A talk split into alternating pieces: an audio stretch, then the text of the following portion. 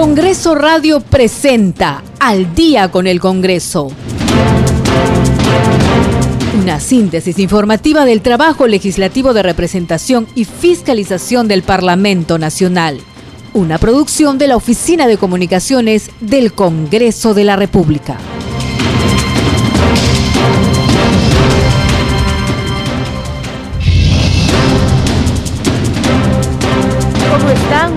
Buenas noches, bienvenidos a una edición más de Al día con el Congreso. Hoy es miércoles 2 de febrero del 2022. En los controles se encuentran Franco Roldán y Rafael Cifuentes y los está acompañando en la conducción Perla Villanueva como todas las noches para llevarles toda la información del Parlamento Nacional.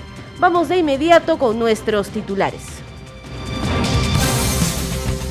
La presidenta del Congreso, Mari Carmen Alba, señaló que en el Parlamento Nacional primero se escuchará la exposición de la política general del gobierno del nuevo gabinete ministerial, encabezado por el congresista Héctor Valer, y luego de un amplio debate se tomará una decisión respecto al voto de confianza. La titular del legislativo aseguró que el Congreso se mantendrá vigilante sobre el trabajo del nuevo gabinete en la cancha, para seguir cumpliendo el rol de control político y fiscalizador que corresponde. Respecto a la ampliación de la legislatura hasta el 28 de febrero, Alba Prieto manifestó que este es un Congreso que no para y que siempre escuchará a la ciudadanía.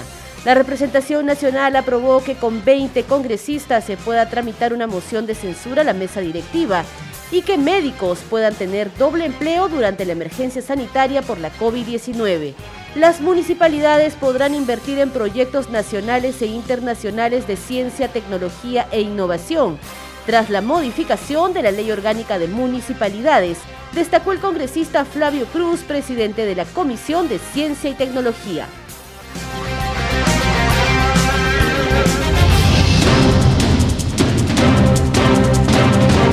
Vamos a empezar de inmediato con el desarrollo de las noticias en la recargada agenda de hoy en la sesión plenaria en el Congreso de la República.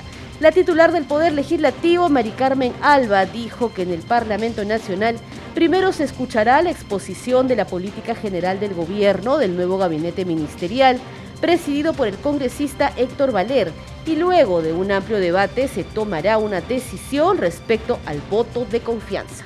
Alba Prieto afirmó que el Congreso estará vigilante para seguir cumpliendo el rol de control político y fiscalizador que corresponde como poder legislativo. Respecto a la ampliación de la legislatura hasta el 28 de febrero, manifestó que este es un Congreso que no para y que siempre escuchará a la ciudadanía. Tenemos la entrevista de nuestra colega de la multiplataforma de noticias del Congreso, Ángela Torres. Escuchemos. Presidenta, buenas tardes. Esta mañana usted anunció la ampliación de la legislatura hasta el 28 de febrero. ¿Podría explicarnos por qué se tomó esa decisión? Sí, bueno, como ustedes saben, eh, la legislatura eh, se había ampliado hasta el 2 de febrero, porque de verdad la legislatura, lo normal es hasta el 15 de diciembre.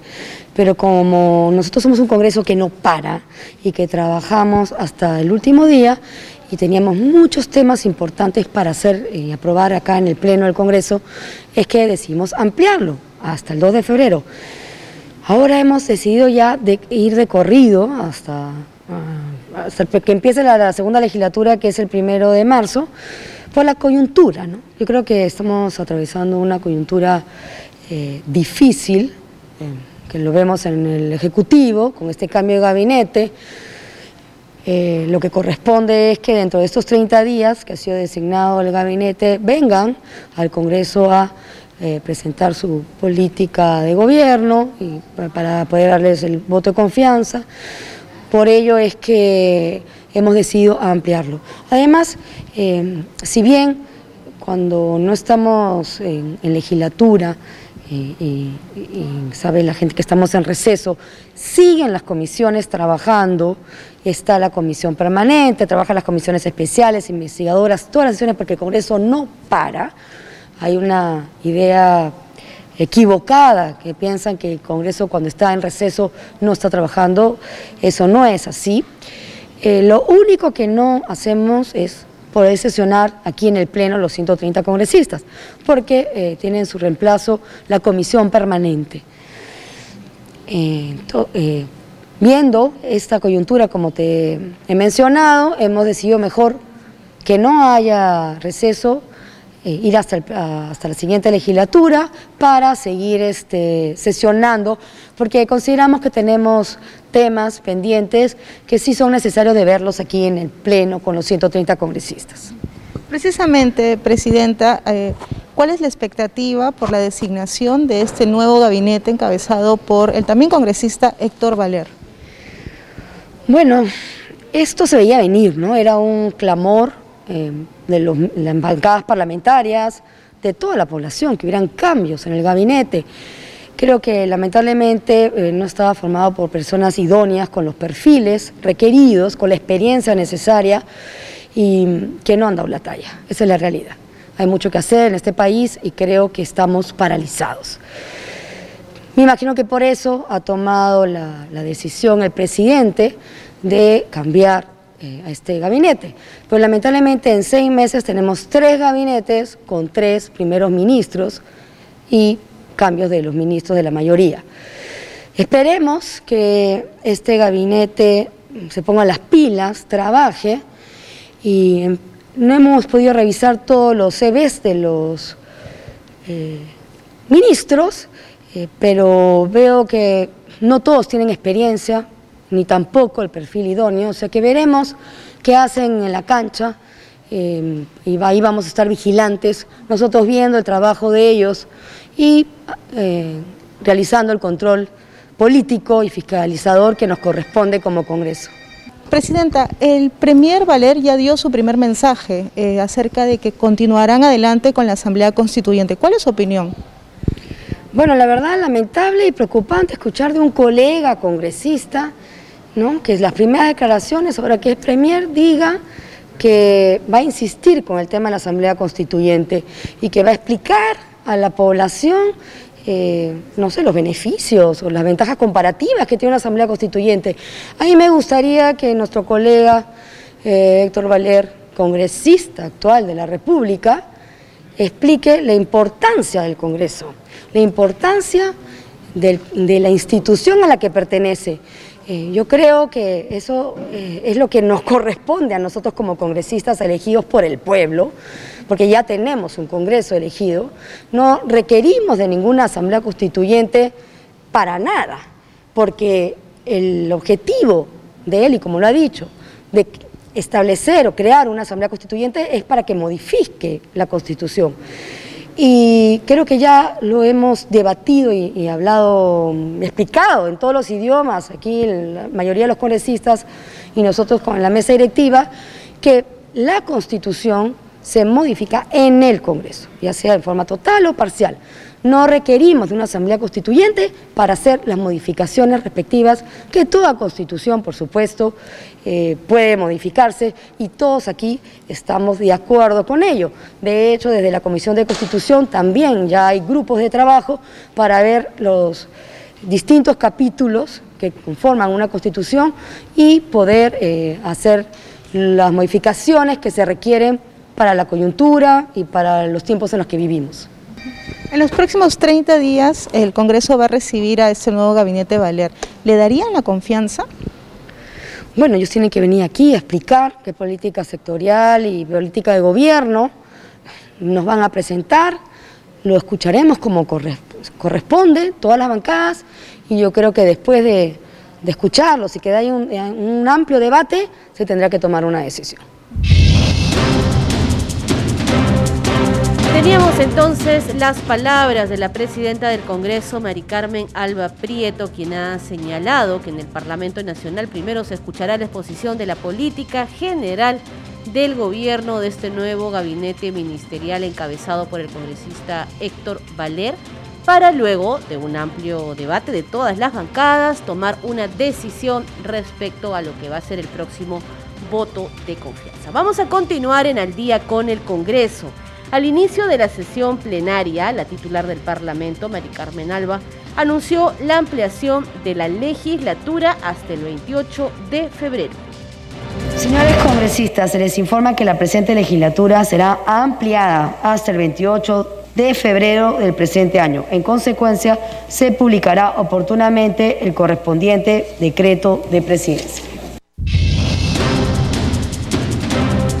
Durante la recargada agenda del Pleno de hoy se aprobó, entre varias normas, por mayoría, aquella que propone derogar la ley que crea el seguro obligatorio del pescador artesanal por falta de implementación y cobertura limitada.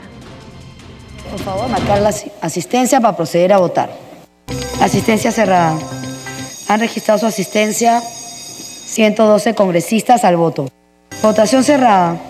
Han votado a favor 107 congresistas, ser en contra, una abstención. Ha sido aprobado en primera votación el texto sustitutorio de la Comisión de Producción que deroga la ley 30.636, ley que crea el seguro obligatorio del pescador artesanal, conocido como SOPA.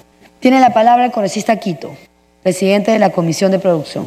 Señora Presidenta, por excepción y en atención a nuestros pescadores artesanales, pido que se exonere de segunda votación. Muchas gracias la segunda votación. Señores congresistas, de conformidad con lo establecido en el último párrafo del artículo 78 del reglamento del Congreso, la exoneración de la segunda votación del presente proyecto requiere del voto a favor de no menos de tres quintos del número legal de congresistas. Al voto. Votación cerrada. Han votado a favor 107 congresistas, en contra cero, una abstención. Ha sido aprobada la exoneración de la segunda votación del proyecto.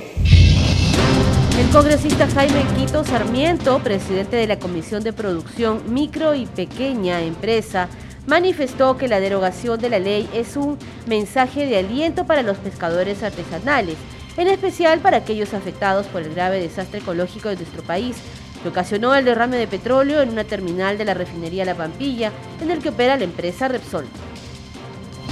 Debemos eliminar la confusión en materia de seguros generada a nuestros hermanos pescadores artesanales y armadores pesqueros y los costos innecesarios que, les, que se les ha impuesto por ley. Actualmente el armador pesquero está obligado a contratar varios seguros, lo que deviene en un hecho innecesario y perjudicial conforme lo ha reconocido el propio Produce en las opiniones remitidas a nuestra comisión. Señores congresistas, la derogación de la ley 30636 es un mensaje de aliento para nuestros hermanos pescadores artesanales, en especial para aquellos afectados por el más grave desastre ecológico en nuestro país, que ocasionó el derrame de petróleo en una terminal de la refinería La Pampilla que opera la empresa Repsol ocurrida el 15 de enero de este año. Dicho mensaje lleva la preocupación de la Comisión de Producción y del Congreso de la República para dictar leyes que valoren su trabajo y le permitan llevar a nuestros pescadores el pescado fresco que requieren nuestras mesas de nuestro país para los más humildes de nuestra patria, de nuestro país. Y estamos seguros que los pescadores artesanales aún requieren de muchos derechos. Y expresamos desde la Comisión de Producción nuestra plena solidaridad y exigimos a las distintas entidades, a aquellos pescadores artesanales que hoy están sin un trabajo, no teniendo ingresos para poder llevar a sus familias. De esta manera, consideramos que la ley 3636 debe ser derogada. Muchas gracias, señora Presidenta. En otras noticias, se aprobó la iniciativa de la Comisión de Salud por la que se amplía temporalmente la excepción del desempeño de más de un empleo del personal médico asistencial de salud debido a la emergencia sanitaria de la COVID-19 la sustentación estuvo a cargo del congresista Hitler Saavedra, presidente de la Comisión de Salud. Análisis costo-beneficio. El personal médico especializado asistencial de la salud contribuirá a mejorar la capacidad resolutiva de los establecimientos del sector de salud, a una atención oportuna, adecuada a la población a nivel nacional. En ese sentido, permitirá reducir la brecha de personal médico especializado o asistencial de la salud frente a la necesidad de servicio a consecuencia de una emergencia sanitaria, fortaleciendo la capacidad de respuesta en los establecimientos de salud públicos a nivel nacional. Conclusión. Por lo expuesto, la Comisión de Salud y Población del Congreso de la República recomienda la aprobación en el Pleno del Congreso de la República del dictamen de proyecto de ley 0698-2021 CR, acumulado con el proyecto 0876-2021 Congreso de la República, con el siguiente texto sustitutorio. Ley que amplía temporalmente la excepción del desempeño de más de un empleo o cargo público remunerado del personal médico, especialista o asistencial de salud debido a una emergencia sanitaria. Objeto de ley, en el marco de la disposición constitucional establecida en el segundo párrafo del artículo 40 de la Constitución Política de Perú, la presente ley tiene por objeto ampliar temporalmente la excepción del desempeño de más de un empleo o cargo público remunerado del personal médico especialista o asistencial de la salud debido a una emergencia sanitaria. Dos, artículo 2, autorización de contratación de personal médico especialista o asistencial de salud para el em, desempeño de más de un empleo o cargo público remunerado. La autorización de contratación de personal médico especialista o asistencial de salud para el desempeño de más de un empleo o cargo público remunerado se configura cuando se den las siguientes circunstancias. Se produce una declaratoria de emergencia sanitaria conforme a las normas emitidas por la Autoridad Nacional de Salud.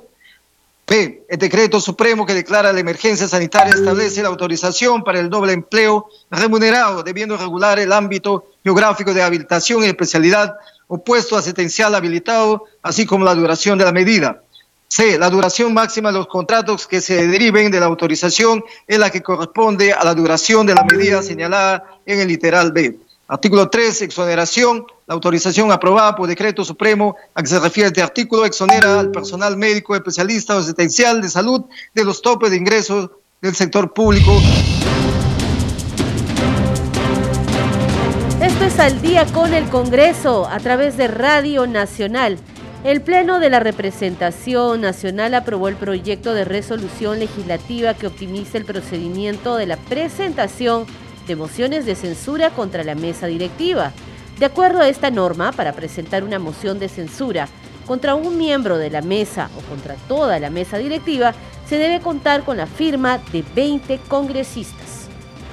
La Comisión de Constitución plantea que la moción de censura contra algún miembro de la mesa directiva o a todos ellos deban ser presentados con el respaldo de al menos el 15% del número legal de congresistas, es decir, 20 congresistas para evitar prácticas que en algún momento inclusive se han dado de manera reiterada en este Congreso cuando para impedir que pudiera estar eh, presidiendo ese día la mesa directiva. Entonces, en vista que han existido estas prácticas, malas prácticas en el, en el Congreso, es importante poner una valla mínima, pero representativa, que justifique el inicio de un procedimiento que desde su presentación, como vuelvo a decir, interrumpe el normal desarrollo de las sesiones y genera inestabilidad en el, al interior del Parlamento y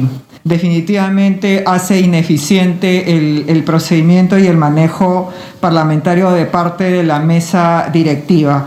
Lo que se requiere es darle estabilidad, darle gobernabilidad y que puedan eh, llevarse a cabo eh, sin ninguna interrupción las sesiones de la mesa directiva, sin desconocer también el derecho que tenemos los congresistas de plantear cuándo corresponda una censura, pero recabando las firmas de otros congresistas que pudieran acompañar ese pedido y esa decisión.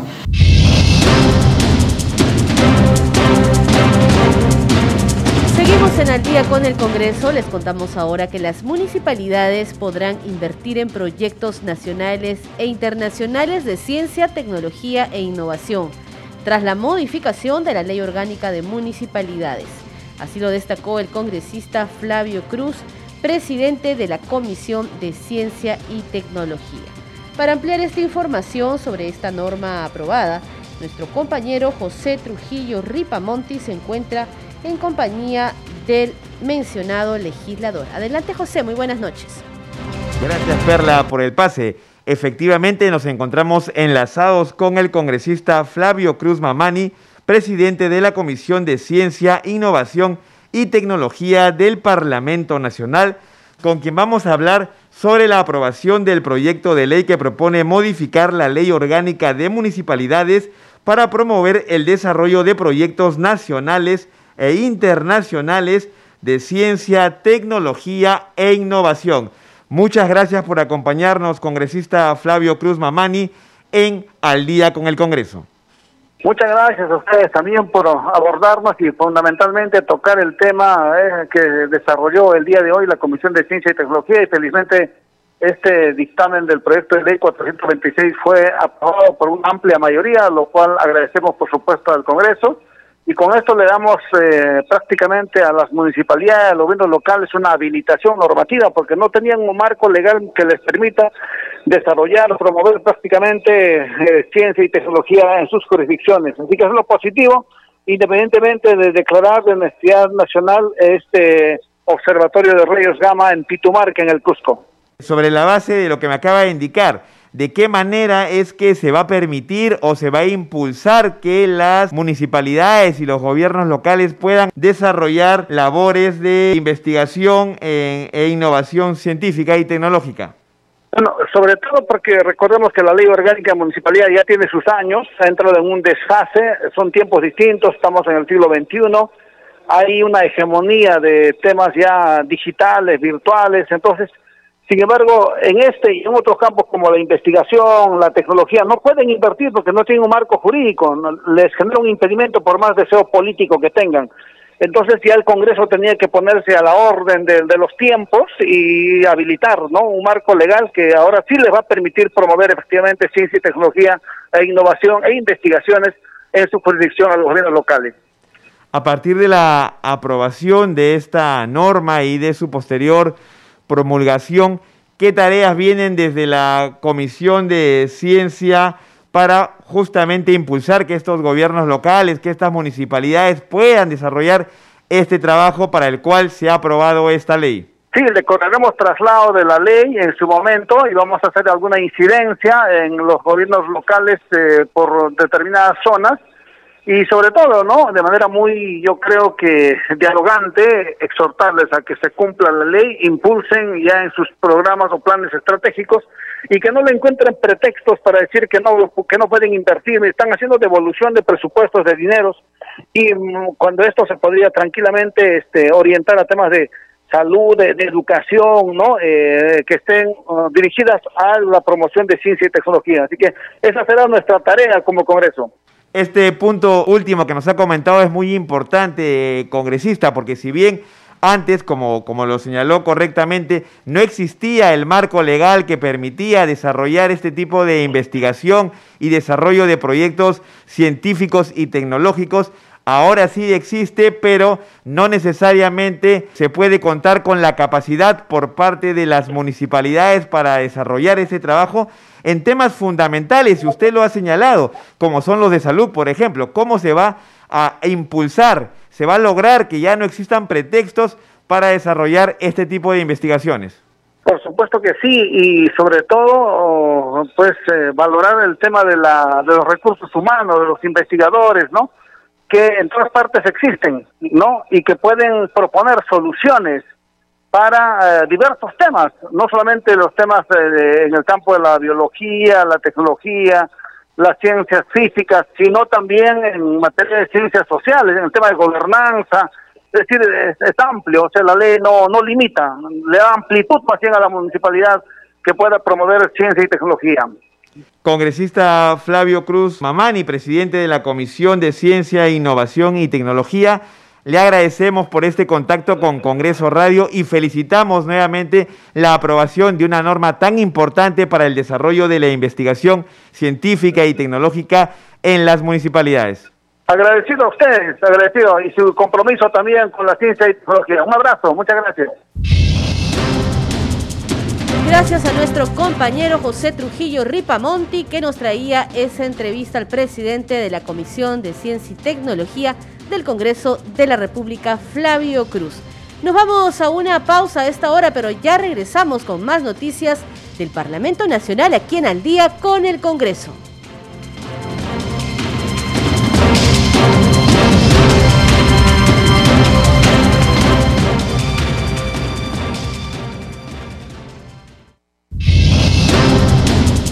Continuamos en Al día con el Congreso. Bienvenidos a la segunda media hora informativa. Esto es Al día con el Congreso a través de la señal de Radio Nacional. De inmediato vamos a repasar juntos nuestros titulares.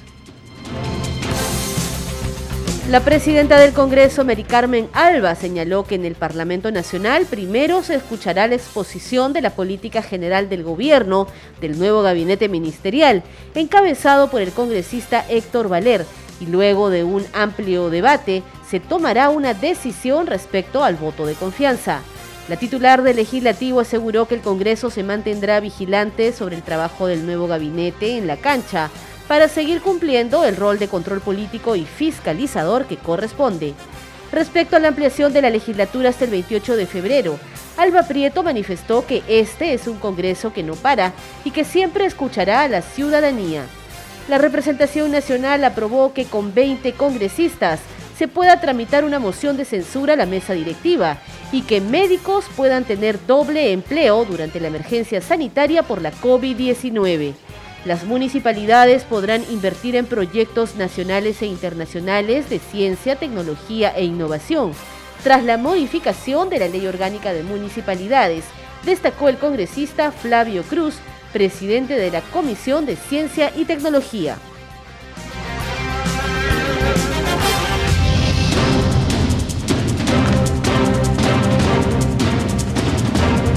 Parlamentarios de diferentes bancadas adelantaron que no le brindarían el voto de confianza al nuevo gabinete ministerial encabezado por Héctor Valer, integrante de la bancada Perú Democrático. La congresista Norma Yarro de Avanza País expresó su preocupación por el carácter volátil de Héctor Valer y personalmente dijo no le dará el voto de confianza. Tengo que ser una persona eh, que trabaja bajo un colegiado, bajo una bancada. Voy a, vamos a conversarlo, vamos a evaluarlo. Sería también este, bastante irresponsable este, de dar una opinión eh, de parte de mi bancada. Personalmente, Norma Yarrow no confía en una persona que ha estado pasando de bancada en bancada. En el mismo sentido, el parlamentario Esdras Medina, de Renovación Popular, sostuvo que los nombramientos realizados esta última vez son muy cuestionables. Resaltó que su bancada no le brindaría el voto de confianza. También resaltó que se estudiará la designación del ministro del Interior. Mire, primeramente tendremos que escuchar su, planteamiento para ver eh, si, si le damos el voto de confianza en cuanto me corresponde como congresista y también yo creo que va a ser el mismo sentir de nuestra bancada porque no es una persona que, confiable. De mi bancada no puedo hablar de, en cuanto a mi persona, así yo no le voy a dar. Mire, con este gabinete que ha nombrado, este es muy cuestionable.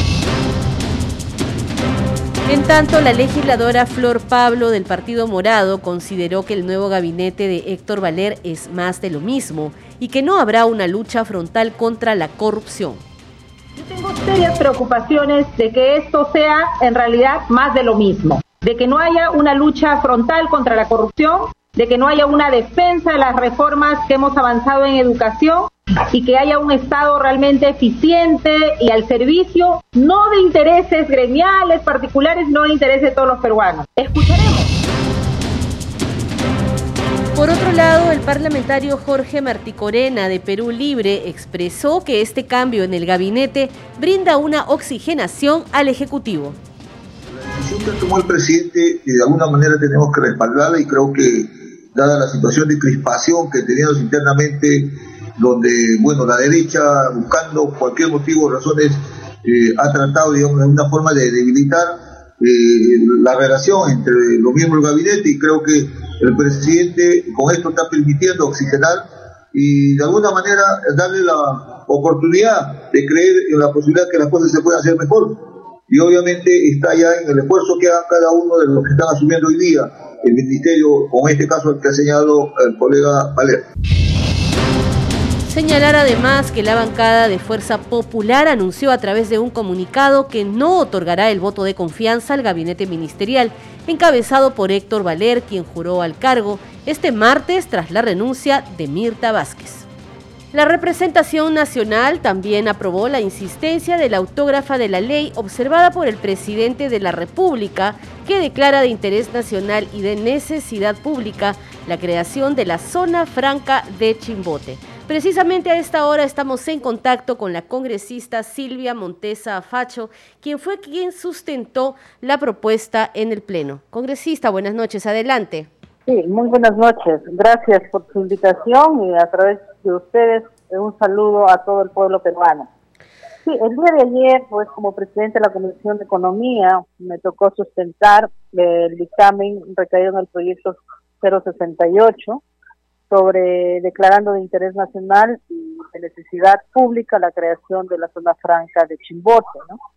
Este proyecto pues es de suma importancia para para el departamento para para Chimbote con la finalidad pues de que ellos realicen actividades industriales, agroindustriales, de ensamblaje, de maquila y otros servicios, ¿no? Para contribuir al, al desarrollo socioeconómico sostenible del departamento.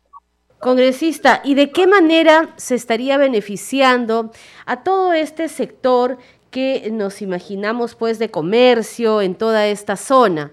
Eh, mire, sí, ahorita es un proyecto declarativo, ¿no? Que no roba gasto, que quizás para algunos lo tomen como que algo de no importa, que no tenga mucha importancia. Pero estos proyectos, esto le puede, le da pie para que ellos puedan eh, iniciar a, el inicio de los estudios de prefactibilidad para empezar a traer la inversión extranjera, ¿no? Y entonces mejorar eh, los ejes comerciales y productivos para para. Entonces, esto, como les vuelvo a repetir, es el inicio para los estudios y para un posible futuro puedan este ya crearse ya la zona franca en Chimbote. ¿Para cuándo, congresista, está eh, o se ha prevista la nueva sesión de la Comisión de Economía? Mire, todavía no hemos agendado porque se suponía que, que la legislatura terminaba hoy día, pero extraoficialmente eh, se ha tomado conocimiento que se va a ampliar hasta el 28. Si es así, si hay una ampliación, pues tendremos que agendar la próxima semana. ¿no? Sí, mm. tenemos que esperar eh, oficialice de la legislatura, entonces ahí vamos a poder eh, trabajar con la Comisión de Economía y ver los, los proyectos que tenemos en cartera para que empiecen a sustentar los, los congresistas. Y para terminar, congresista, eh, ¿cuál es su posición personal o el ánimo de su bancada respecto al nuevo gabinete ministerial? Bueno, yo voy a responder a título personal, ¿no? Todavía como bancada no puedo responder. Eh, bueno, hay un nuevo gabinete, sabemos que, el congresista Valera ha asumido la, el premiarato, Esperemos, esperemos de que el congresista esté a la altura de lo que quiere el pueblo peruano, de que sea, eh, que sea una persona eh, de consenso entre el ejecutivo y el legislativo y pues empecemos a trabajar coordinadamente para mejorar pues la, situación que atraviesa nuestro país, ¿no? Los problemas que atravesamos, que atraviesa ahorita el país y lo que queremos es el desarrollo de nuestros pueblos, eh, mejorar también la calidad de vida de, toda nuestra población, ¿no? Y reactivar, reactivar la, la, economía también, ¿no? En las últimas horas se han escuchado voces, bueno, de algunos parlamentarios y de algunas bancadas que incluso han adelantado ya que no le estarían otorgando el voto de confianza. Bueno, eh, respetamos sus opiniones. Nosotros todavía como bancada no nos hemos reunido. Ya nos reuniremos seguramente en alguno de estos días y tomaremos las mejores decisiones que le correspondan al país para y, escuchar sobre todo no las propuestas que ellos traen como ejecutivo y ver si, si todo está dentro de lo correcto y, lo que realmente necesita el país y, y terminar con esta crisis política, económica y social que estamos atravesando, se le dará la confianza, ¿no? Muy bien, congresista, muy gentil. Agradecemos por esta comunicación con Congreso Radio. Buenas noches, congresista. Hasta luego. Buenas noches. Muchas gracias.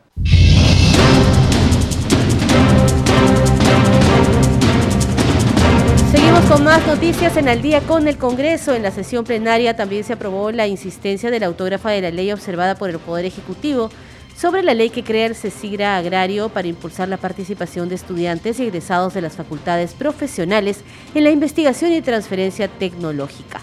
En la sesión plenaria además se aprobó el dictamen que plantea modificar la Ley 30.112, Ley del Trabajador Social, para que este profesional tenga derecho a desarrollar su labor en un ambiente adecuado para su salud física y mental e integridad personal, así como percibir una remuneración acorde a la legislación laboral vigente. También se resolvió que el trabajador social goce de facilidades para que pueda cursar estudios de posgrado, maestría, de especialización o cuando tenga becas para estudiar en el extranjero. Les contamos ahora que la Comisión de Pueblos Andinos, Amazónicos y Afroperuanos, Ambiente y Ecología organizó el Foro Nacional Defensa de los Ecosistemas frente a los impactos ambientales. La presidenta de ese grupo de trabajo parlamentario, la congresista Margot Palacios, indicó que el foro tiene el objetivo de concientizar y promover la importancia de los ecosistemas que contribuyen a mantener una rica biodiversidad y proporcionan un valioso hábitat para miles de animales. Escuchemos. El Foro Nacional de la Defensa de los Ecosistemas frente a los impactos ambientales es una muestra de querer también visibilizar de cómo en estos últimos tiempos los humedales vienen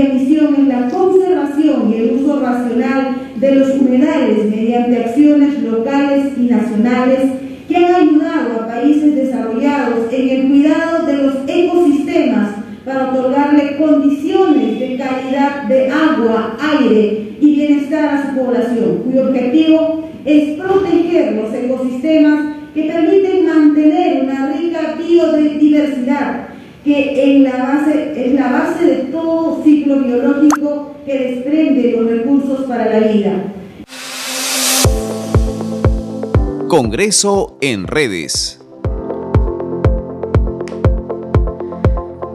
A esta hora de la noche nos vamos con nuestra compañera Danitza Palomino, que se encuentra lista para brindarnos sobre las publicaciones de los parlamentarios en sus redes sociales. Danitza, buenas noches, adelante.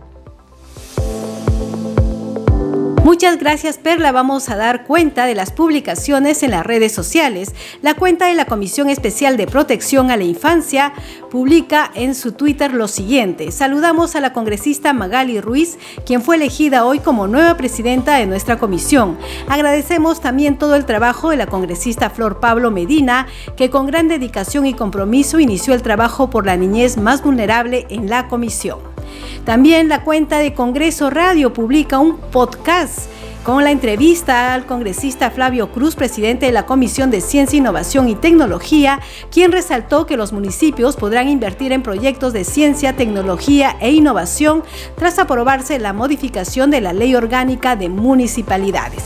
Ya sabe, usted nos encuentra en arroba radio-congreso. Vamos con más publicaciones. El congresista Hitler Saavedra publica lo siguiente.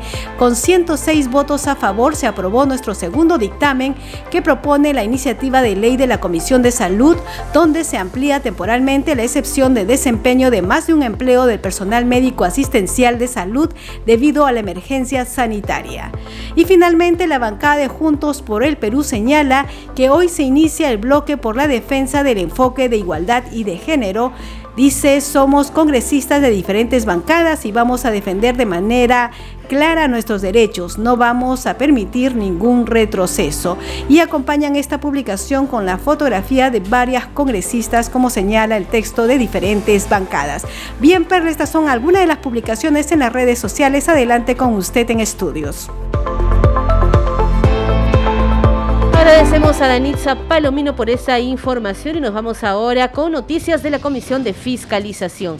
Ante este grupo de trabajo parlamentario se presentó el Superintendente Nacional de Aduanas y de Administración Tributaria, Luis Vera Castillo, con el fin de informar sobre los presuntos hechos ilícitos de vulneración al principio de transparencia en la actuación y desempeño del cargo del presidente de la República, Pedro Castillo Terrones, y del exsecretario general del despacho presidencial, Bruno Pacheco Castillo. Tras la exposición del funcionario, el primero en consultar fue el presidente de la comisión, Héctor Ventura Ángel, quien pidió al invitado que explique sobre la convocatoria del mandatario Castillo para debatir sobre el procedimiento de cobranzas de empresas mineras ante la SUNAT. La legisladora de Fuerza Popular, Marta Moyano, pidió saber si el invitado tiene alguna relación de índole familiar con el presidente de la República, Pedro Castillo. En tanto, el legislador de Podemos Perú, Enrique Wong, preguntó sobre las denuncias periodísticas donde se le involucra con el exsecretario de Palacio, Bruno Pacheco. Escuchemos. Señor eh, Vera, ¿no le parece eh, raro de que el presidente lo convoque fecha antes de 9 para tocar temas de interés nacional por el aporte o por el pago de estas importantes mineras al erario nacional, sino después de esa reunión el presidente lo convoque a usted a solas, como usted ha manifestado, pero le explique, solicita a usted, le explique cuál es el procedimiento de, de cobranzas ante SUNAT. No, no, no, pudo haber sido primero antes la reunión para explicar el procedimiento al presidente y seguramente explicarle cuáles han sido las, eh, las resoluciones que motivaron las cobranzas o los pagos de estas, empresas mineras. Vuelvo a, reiterar, se conversó primero con los asesores y se les explicó cómo es el procedimiento de cobranza en SUNAT y cuándo puede hacerlo y cuándo no puede hacerlo. Ese mismo tema es el que el presidente me toca, porque él está interesado en ver cómo se puede recuperar más deuda tributaria. Vuelvo a tocar los mismos temas que toqué con los asesores con él, la misma explicación, pero no se habló de ninguna empresa en particular. Correcto. Congresista Moyano, ¿tiene usted el uso de la palabra? Solo quiero que el señor nos, nos aclare algo. Bueno, en primer lugar, queremos saber si tiene alguna relación con el señor Castillo de índole familiar. Esa es la pregunta en concreto, señor presidente. Muchas gracias, eh, señor presidente, y a través de la señora congresista. Ninguna relación, ninguna relación de familiaridad. Absolutamente ninguna. Correcto. Congresista Wong, tiene usted el uso de la palabra. Según informaciones periodísticas, usted fue contactado hasta 17 veces, entre llamadas y mensajes de texto, vía WhatsApp y Telegram por el señor Pacheco ha, comentado que sí, en parte ha sido cierto. Pero hay un mensaje de WhatsApp presentado en el video que se lee al final. Yo veo que lo otro, NTP, ¿qué significa eso? ¿Qué quiso decir Pacheco con eso? Porque ahí está el video. Eso es, eh, señor congresista, algo que tendrá que explicar el señor Pacheco. Usted está escuchando al día con el Congreso. El Parlamento Nacional aprobó el texto sustitutorio de los proyectos de ley que proponen la ley para revalorizar la carrera docente, modificando la ley de la reforma magisterial sobre la compensación por tiempo de servicio CTS. Se modifica el artículo 63 de la Ley 29.944, Ley de la Reforma Magisterial en los siguientes términos. Artículo 63. Compensación por tiempo de servicios CTS. El profesor recibe una compensación por tiempo de servicios a razón del 100% de su remuneración íntegra mensual, RIM, por año o fracción de los meses de servicios oficiales laborados de manera efectiva desde su nombramiento hasta la fecha de su retiro en la carrera pública magisterial. Lo dispuesto en la presente ley se implementará de forma progresiva conforme al presupuesto del sector educación y de las unidades ejecutoras de educación de los gobiernos regionales sin demandar recursos adicionales del Tesoro Público.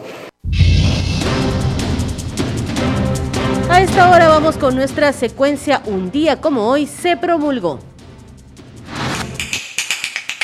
Un 2 de febrero de 2001 se publicó la ley 27413, ley de creación de la Universidad Nacional Tecnológica del Cono Sur de Lima. El Congreso de la República aprobó esta ley con la finalidad de atender la formación profesional, la investigación científica y las actividades de extensión cultural fomentar e intensificar el desarrollo sostenible de los distritos y balnearios ubicados al sur de Lima Metropolitana y contribuir al crecimiento y desarrollo del país.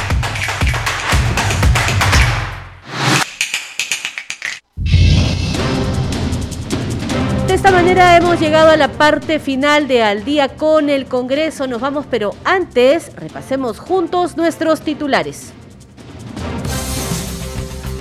La presidenta del Congreso, Mari Carmen Alba, señaló que en el Parlamento Nacional primero se escuchará la exposición de la política general del gobierno del nuevo gabinete ministerial, encabezado por el congresista Héctor Valer, y luego de un amplio debate se tomará una decisión respecto al voto de confianza. La titular del legislativo aseguró que el Congreso se mantendrá vigilante sobre el trabajo del nuevo gabinete en la cancha, para seguir cumpliendo el rol de control político y fiscalizador que corresponde.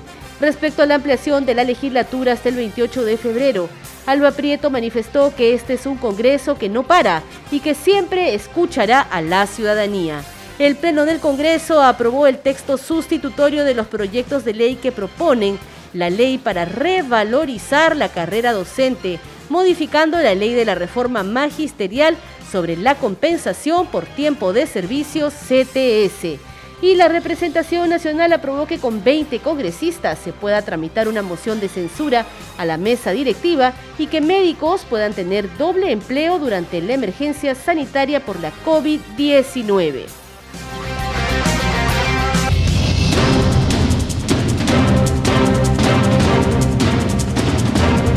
Esta manera nos despedimos. Estuvieron en los controles Franco Roldán y Rafael Cifuentes. En la conducción los acompañó Perla Villanueva. Nos reencontramos mañana a esta misma hora. Muy buenas noches.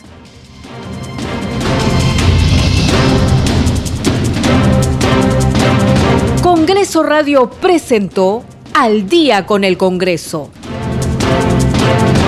Una síntesis informativa del trabajo legislativo, de representación y de fiscalización del Parlamento Nacional. Una producción de la Oficina de Comunicaciones del Congreso de la República.